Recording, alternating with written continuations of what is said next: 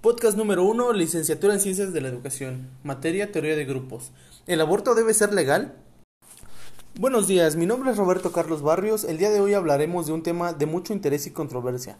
Lo colocaremos en diferentes áreas, como lo es en lo social, lo político y religioso. Los invito a quedarse, les aseguro que les va a gustar.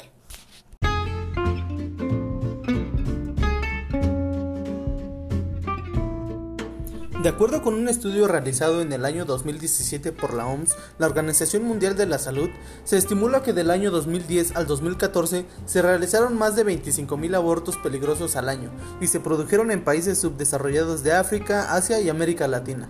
Además, se estima que 5 millones de mujeres tienen incapacidades como resultado de las complicaciones de un aborto inseguro.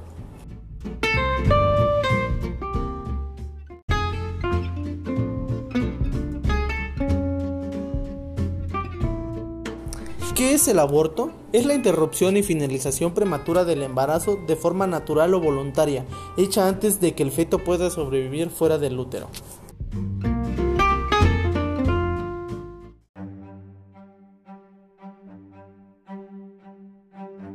Hay diferentes tipos de aborto. Uno de ellos es el aborto espontáneo, que consiste en la expulsión del feto antes de la semana 20 de gestación. Esta no necesita ninguna interferencia deliberada, se da por causas naturales. El aborto terapéutico sí necesita alguna intervención de por medio, y esta se da más que nada cuando se pone en peligro la vida o la salud de la madre, o bien porque se supone que el bebé no será normal, tendrá alguna malformación. Existe uno más que es el aborto infectado, y es aquel que se da por alguna infección de los órganos genitales. El aborto tardío suele ser producto de la debilidad del cuello del útero o de la muerte fetal debido al anudamiento del cordón umbilical.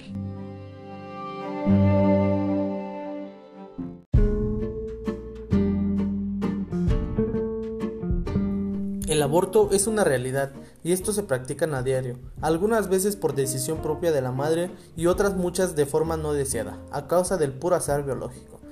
Aún no hay respuesta universal a este conflicto. Unas personas defienden que abortar atenta contra la vida, mientras que otras ven que prohibiéndolo el verdadero atentado se da contra los derechos de libertad de toda mujer.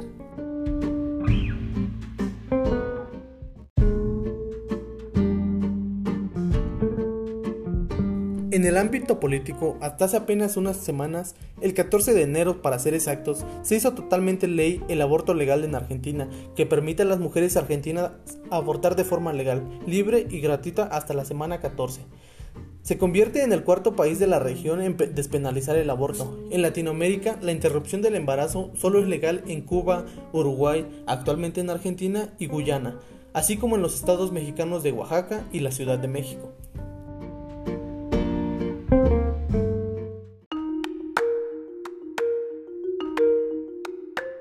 Hablando de estos estados, el aborto en México es legal cuando se da por ciertos motivos contemplados en la ley. Estos motivos se conocen como causales y cada estado del país determina cuáles de ellos acepta. En total, México tiene ocho causales por las que se puede abortar sin que sea considerado un delito. 1. Cuando el embarazo es producto de una violación. Este está permitido en los 32 estados. 2. Cuando la continuación del embarazo afecta la salud de la mujer. 3. Cuando el embarazo pone en riesgo la vida de la mujer. 4. Si el producto presenta alguna malformación congénita grave. 5. Si el embarazo es producto de una inseminación artificial en contra de la voluntad de la mujer, ya sea porque las agarraron borrachas, las durmieron, etc. 6.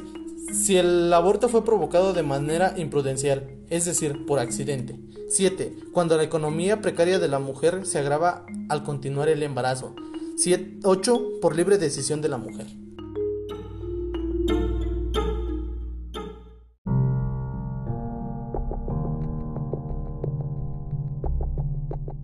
De hecho, retomando el punto 8, por libre decisión de la mujer, se retoma un punto de vista religioso, que es por un grupo de personas llamado Provida, esencialmente conservadores y religiosos, estos se encargan de defender la idea de que todas las vidas son sagradas y deben ser protegidas.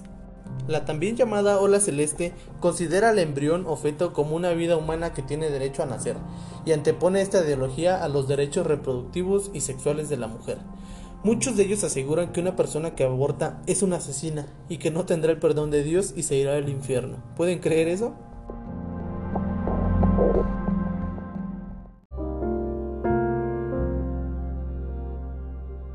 Y como en todos los casos, los Provida tienen un movimiento en contra, que son los el proaborto.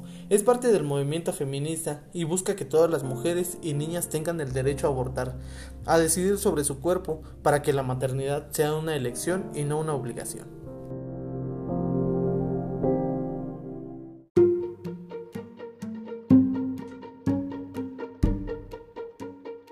Gracias a estos comentarios que se escuchan muy a menudo, es que gente común ve a las mujeres y personas que apoyan este movimiento como malas personas, inclusive las discriminan. Esto se da más en comunidades lejanas, si se enteran de una mujer que aborta, todos la ven mal, como si fuera un asesino. Como lo comenté en un principio, ya sabemos qué es el aborto y los diferentes puntos de vista que todos tienen sobre este tema. Yo quiero aportar el mío.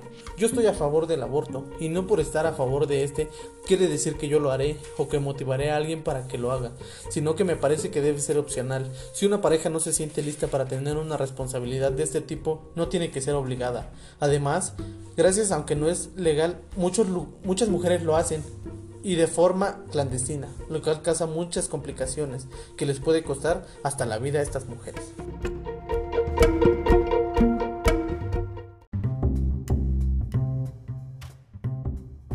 Muchas gracias por su atención, espero les haya gustado y no olviden hacerme un comentario respecto a lo que piensan sobre el tema. Ya saben que para mí es muy importante escuchar la opinión de los demás, además así podremos llegar a una conclusión juntos. Muchas gracias y hasta la próxima.